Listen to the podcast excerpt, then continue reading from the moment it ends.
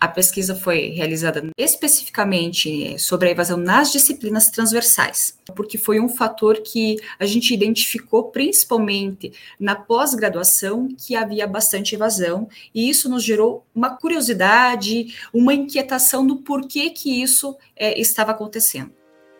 Olá, eu sou o Logan Nobre, falo da Curitiba e sou um dos editores de marketing científico da revista ETZ, Novas Práticas em Informação e Conhecimento Começa agora mais um episódio do podcast Revista ETZ, uma ação do projeto de extensão Ciência Aberta e a Gestão da Informação Científica da Universidade Federal do Paraná, a UFPR. No episódio de hoje está comigo Aline Fornari, que é doutoranda em Gestão da Informação pela UFPR. Ela é autora de uma dissertação sobre a evasão de alunos na pós-graduação e defendida no programa de pós-graduação em Gestão da Informação, o PPGGI, da UFPR. E é sobre isso que nós vamos conversar agora. Aline, seja muito bem-vinda ao podcast Revista ETZ.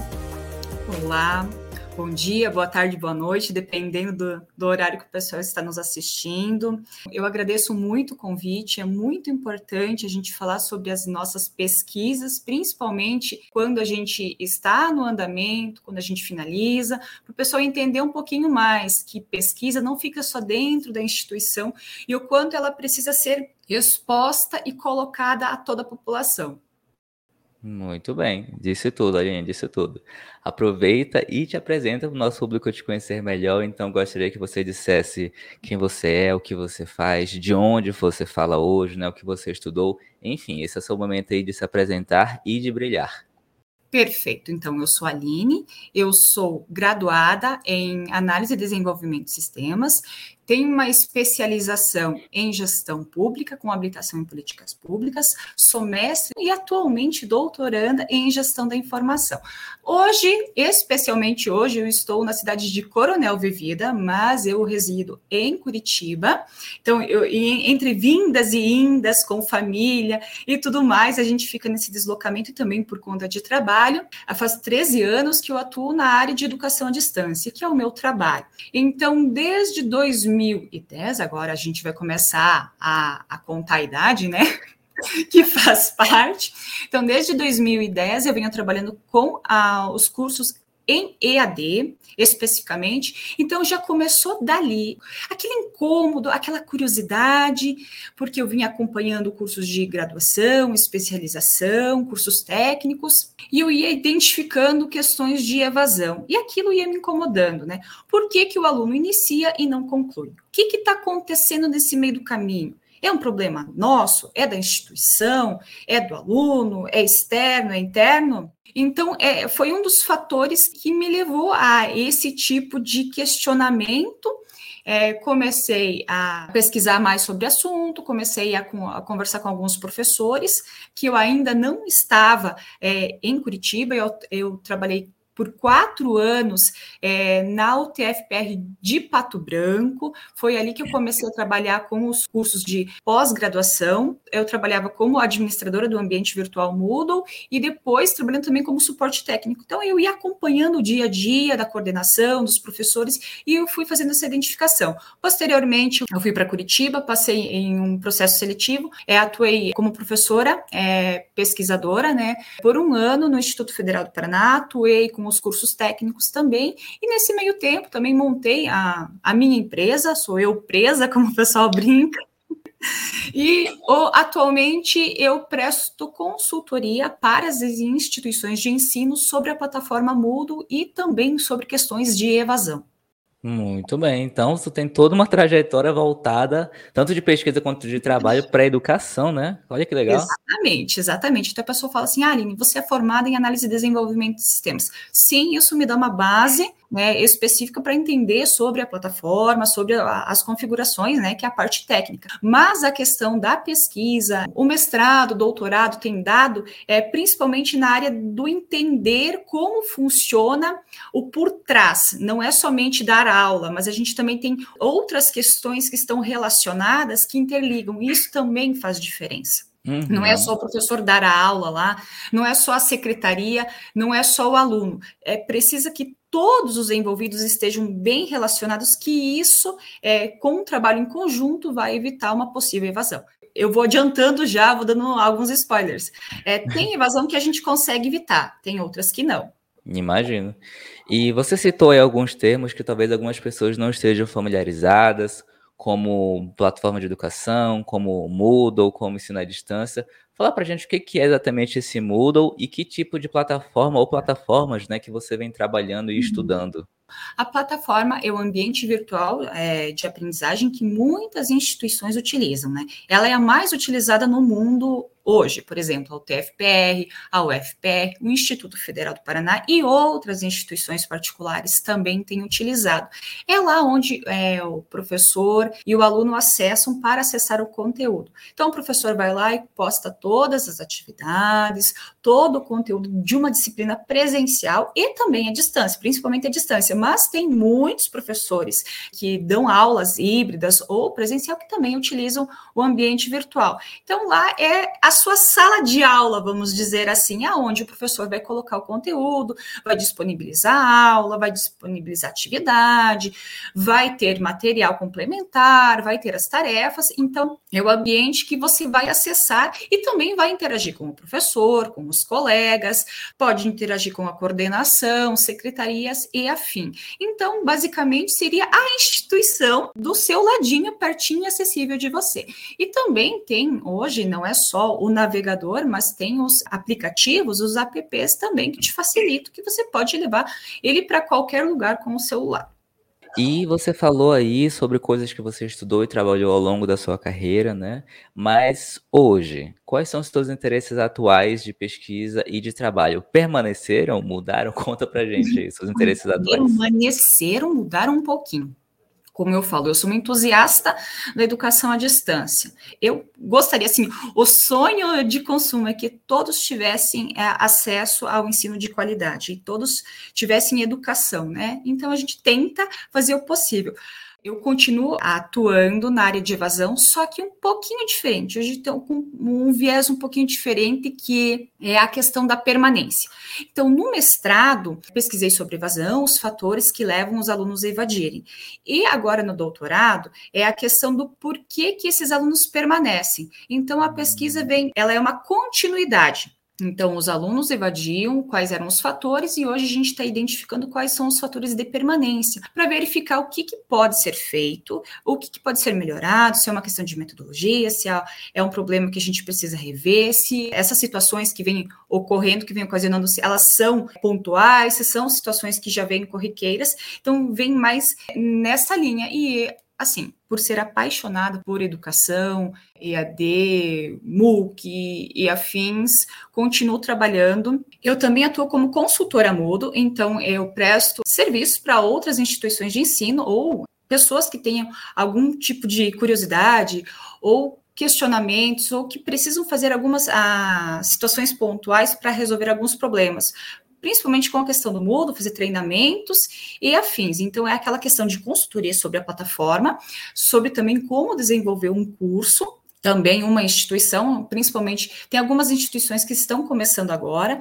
então elas vêm questionando, ah, como é que a gente desenvolve a disciplina em si, como é que a gente constrói na plataforma, como que deixa com a carinha assim, é, não bagunçada, mas ela precisa ser clara e objetiva, ela precisa ter uma, um início, meio e fim, e que o aluno seja, ele entre lá e ele não se perca nas coisas, ele saiba exatamente onde está cada coisa e que ele fique claro para ele, que ele não tenha dúvidas em relação aqui. Então, tudo isso é em relação à consultoria. Então, como eu falei, eu sou uma pessoa apaixonada por isso, não me vejo fazendo outra coisa. Então, aqui é quando fala assim ah, sobre ED, sobre Moodle, sobre questões de permanência dos alunos, brilham os olhos, né? Muito bem, muito bem. E agora falando exatamente e diretamente sobre a sua dissertação aí no seu mestrado, conta pra gente como é que surgiu a ideia de escrever sobre esse tema. Você falou que vem, vinha trabalhando sobre isso, mas de onde que veio a decisão? Vou pesquisar, vou fazer um mestrado sobre isso. Como é que foi essa, esse início? Então, esse início, quando eu entrei no programa, a professora Maria do Carmo me aceitou, que é a minha orientadora, atualmente também, é, a gente tinha a ideia de fazer uma outra coisa um outro projeto, mas a gente foi verificando e até pelo meu alinhamento e o alinhamento do professor, a gente foi verificando que a situação da evasão era um, um dos problemas, né? Então, aí a gente começou a se perguntar, tá? A gente vai pesquisar sobre evasão, vamos pesquisar evasão no quê? Não tem como você abranger um todo, porque cada situação é específica a evasão da graduação, da pós-graduação lato senso, escrito senso, elas têm questões diferentes também. Cada um tem a, a sua especificidade. Então, a gente se voltou ao escrito senso, mais especificamente nas disciplinas transversais. O que, que, são disciplinas transversais? São disciplinas que são ofertadas é, em vários programas. Por exemplo, metodologia da pesquisa, é, estatística. Então, todos os programas acabam ofertando essas disciplinas, mas aí, como a gente tem a questão de muitas pessoas, é, muitos alunos.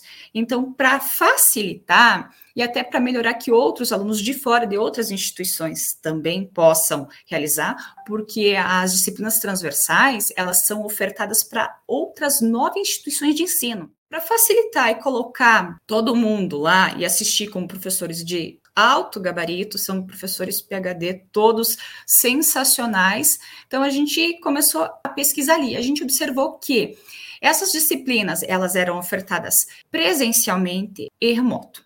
Então, no dia que tinha aula, então a aula é gravada no auditório, os alunos presenciais vão até lá assistir e os alunos é, remoto assistem, que ela é transmitida ao vivo via a YouTube. Então, os alunos podem ir interagindo, é tanto o aluno lá presencial levanta a mão, é, ou o aluno lá no, no remoto entra em contato via fórum e vão questionando.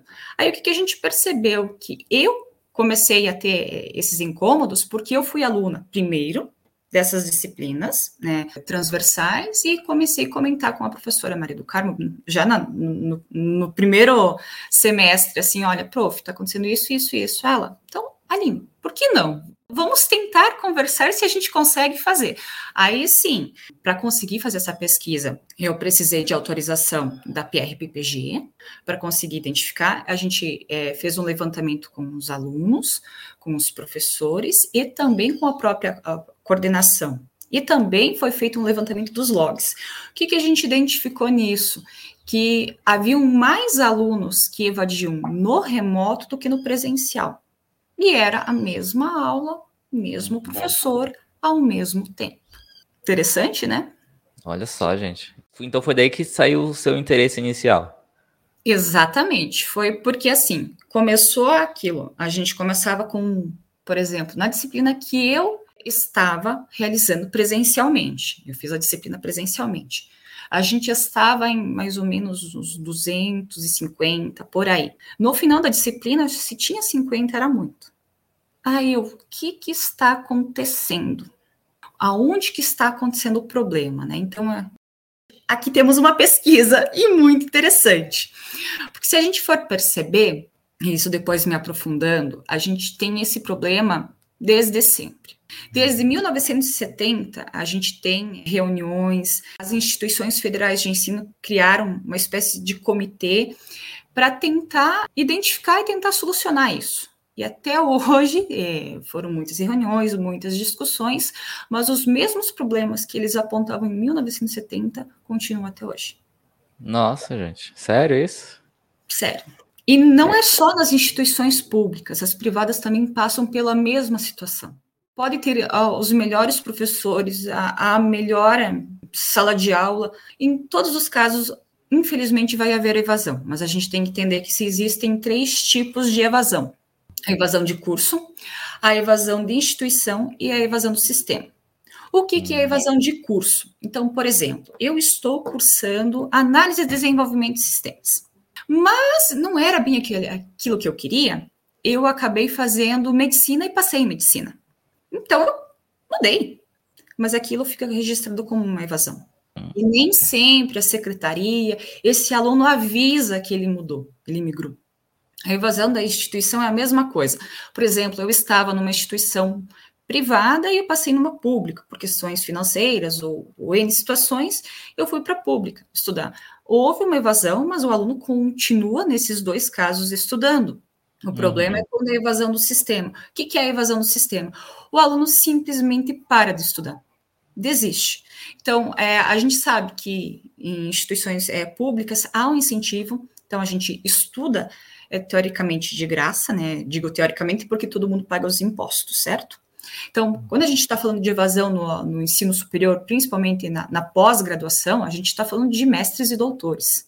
Então, assim, a gente espera, tem-se uma expectativa, né, que esses alunos após formados, eles consigam adentrar no mercado de trabalho e consigam uma boa remuneração. Isso, de uma certa forma, vai gerar uma cadeia, porque não é só o aluno que, ou aquele profissional que saiu formado que vai ter um bom salário. Tudo isso, ao redor, né, vai ser beneficiado, porque ele vai ter um, um, poder um pouco melhor aquisitivo, então ele vai poder fazer as suas compras, ter as suas coisas.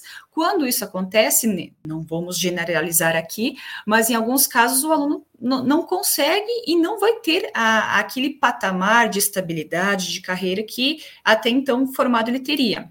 Então, de certa forma, isso não volta para a população. Então, isso também é um problema. Por que, que a evasão é um problema também? Não gera aquele retorno esperado daquele investimento. Sim, é uma coisa bem importante para ser estudado e que bom que você está estudando, né? Porque imagino que disso pode gerar, por exemplo, melhores políticas públicas, né? Para diminuir esse índice de, de evasão. É, Aline, eu queria que você falasse agora para gente, tentasse resumir essa sua mensagem toda até agora, para quem principalmente não é da sua área de atuação, para quem está assistindo esse podcast, está ouvindo esse podcast e se interessou mas ainda não entendeu direito ou gostaria de uma, de, um, de uma outra forma que você apresentasse.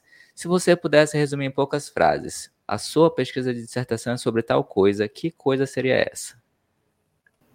A pesquisa foi realizada especificamente sobre a evasão nas disciplinas transversais porque foi um fator que a gente identificou principalmente na pós-graduação que havia bastante evasão, e isso nos gerou uma curiosidade, uma inquietação do porquê que isso é, estava acontecendo.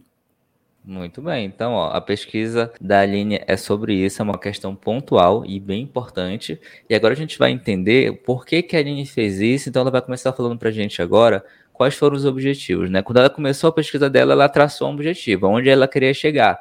E ela traçou também a metodologia, como ela queria chegar nesses objetivos, que é isso que ela vai contar para a gente agora, né? Objetivos e metodologia. Então, o meu objetivo geral da pesquisa era analisar as informações né, e os fatores relacionados à evasão na pós-graduação nas disciplinas transversais, especificamente nos cursos de pós-graduação ofertados pela UFPR. Por que isso? Porque a gente não tem como abraçar o mundo. Às vezes a gente, como pesquisador, a gente quer resolver o problema do mundo, né? E não. Mas depois, é, eu vou contar para vocês lá na frente que é, os resultados, é, se a gente é, observar bem, ele consegue atender a todos os níveis de ensino.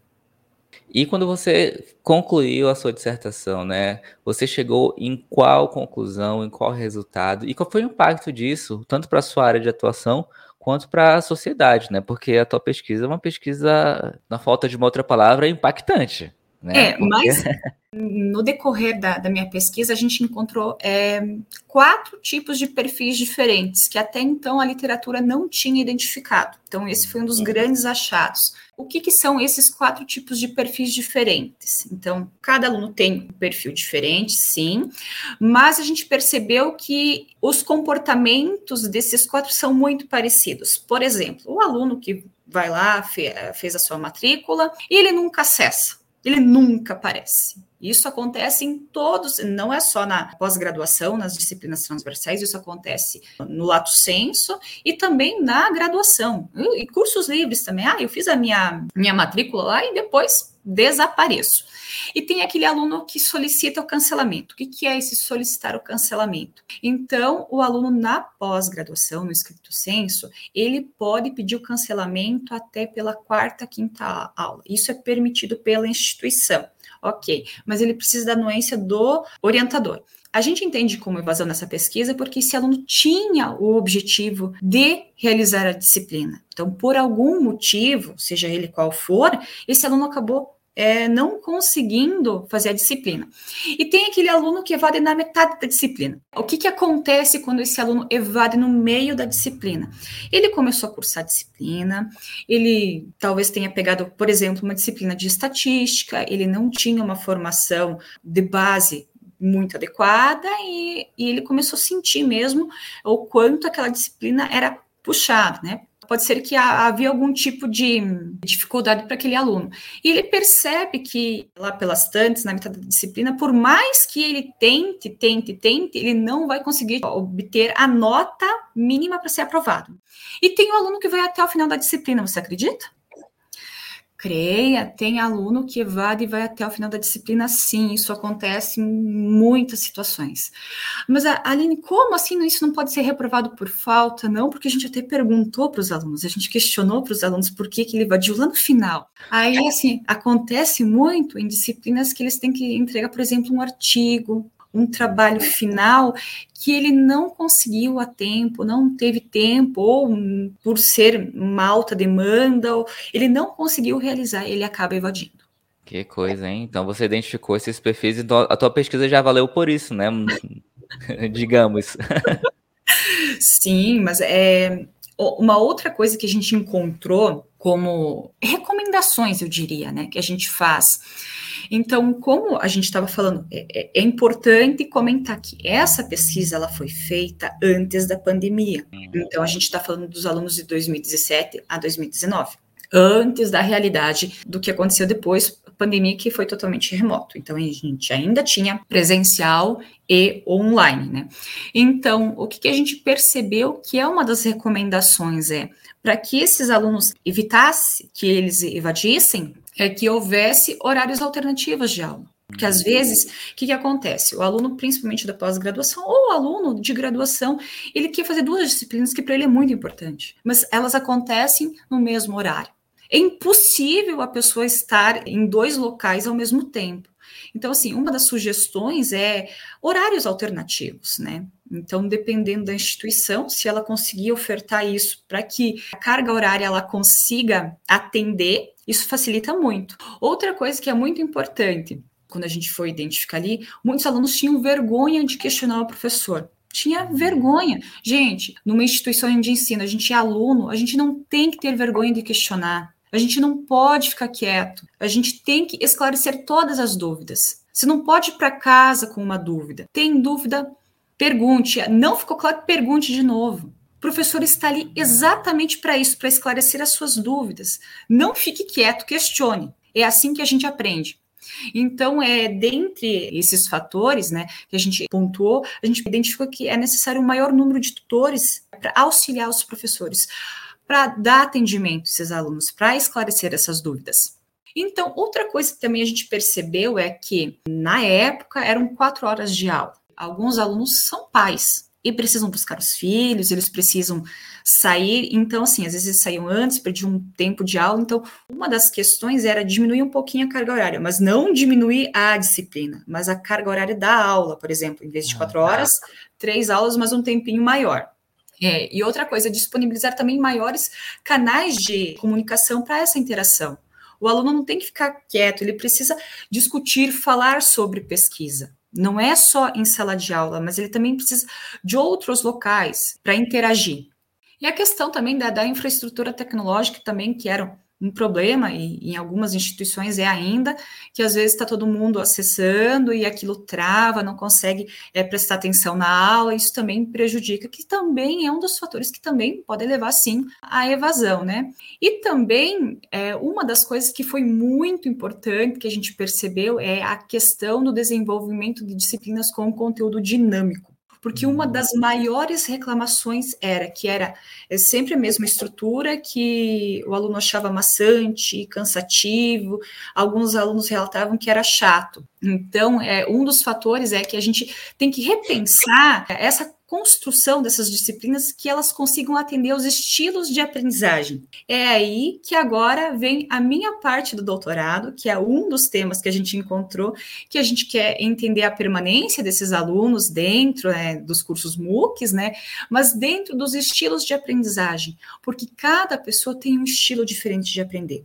Não adianta você tentar colocar um peixe, uma cobra, um macaco, um elefante para subir numa árvore alguém não vai subir.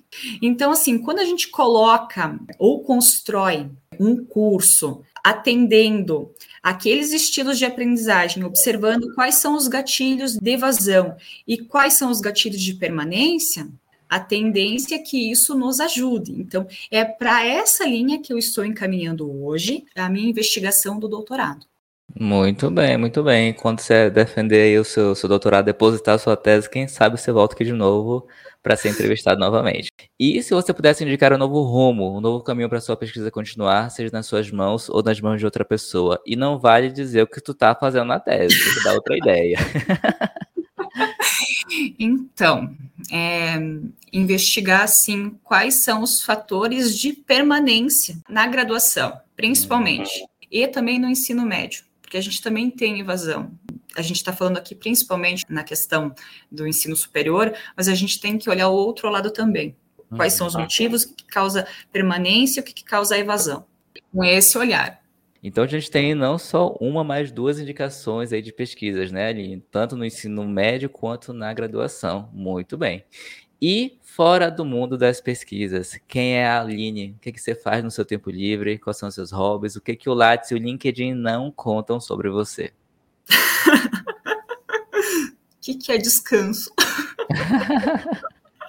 Brincadeira, gente. Então, eu sou uma pessoa assim divertida, por mais que o pessoal fale que é antissocial, que é o povo da TI, do povo da pesquisa não, não sai muito, sim, gosto muito de sair, tomar um vinho, conversar com as minhas amigas, amo meu cachorro, gosto de sair caminhar, andar em parque, gosto de curtir um rock and roll. Isso aqui não contam sobre a vida de pesquisador.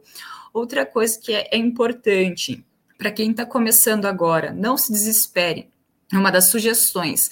Muita gente se desespera, muita gente fica ansioso. Converse com os seus pares, converse com o pessoal que está dentro é, da instituição, seus colegas. Eles também sentem as mesmas dores, as mesmas aflições e angústias.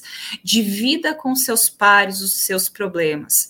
Não tenha medo de questionar ou pedir ajuda. Eu já tive é, duas ou três situações de alunos que eu não conhecia. Uma aluna que estava fazendo uma disciplina isolada para tentar o mestrado e ela me pediu ajuda, ajudei ela com o projeto e hoje ela é mestranda. Então, não tenham medo de questionar, de pedir ajuda e também não neguem ajuda aos coleguinhas. Então, é importante essa parceria, é importante esse conjunto, porque juntos somos mais fortes. E não é só um clichê, porque de, realmente, quando a gente tem alguém que nos apoia, que nos ajuda, é fundamental. Não discutam com orientadores, nunca é uma boa ideia. É isso, então fica aí a mensagem de motivação para os né? pós-graduandos. Né? E Aline, conta pra gente, você tem alguma indicação cultural aí de algum filme, um livro, uma série, um podcast sobre qualquer assunto? Na verdade, eu tenho uma indicação de cursos MOOCs. Olha, pode falar. Não, gente.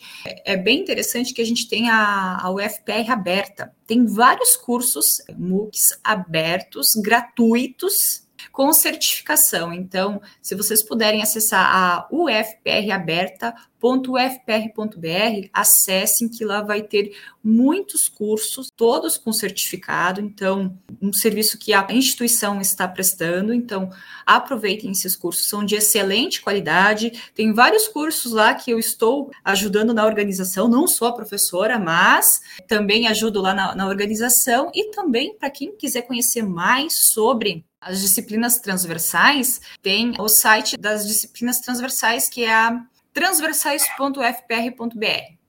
Muito bem, eu vou deixar aí na descrição o link do site das disciplinas transversais, o link do site da UFPR aberta e também tem aulas no YouTube, né, André, das disciplinas transversais. E isso, as disciplinas transversais, elas as, ficam disponibilizadas no YouTube.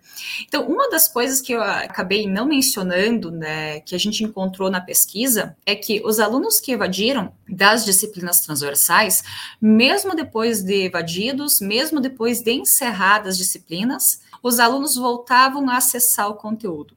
Ou seja, os alunos, por mais que evadem, eles têm consciência da importância daquelas disciplinas. Eles sabem que aquilo, o quanto pode ajudá-los. Infelizmente, por né, N motivos, né, tantos pessoais como interno, externo, eles acabaram evadindo. Mas os alunos acabavam é, visitando as disciplinas de novo. É interessante, é mais um ponto aí de pesquisa para você que está nos acompanhando, nos ouvindo, nos assistindo. Fica mais uma dica aí, talvez esse seja um novo ponto de, de investigação. Exatamente. Ah, muito bem. Então, Aline, muito obrigado por ter aceito o convite, ter vindo aqui conversar conosco. Obrigada, obrigada a todos. E não deixem, gente, não desistam, por favor. Não façam parte das estatísticas de desistência. Continue na pesquisa, continue estudando, a gente precisa de vocês.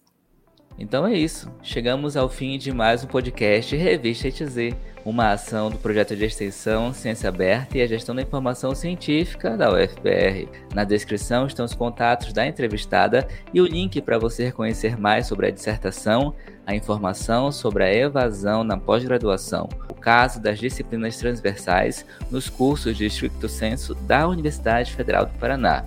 A dissertação foi orientada pela professora doutora Maria do Carmo Duarte Freitas e foi coorientada pelo professor doutor Celso Yoshikado Ishida e foi escrita pela Aline que conversou conosco aqui agora.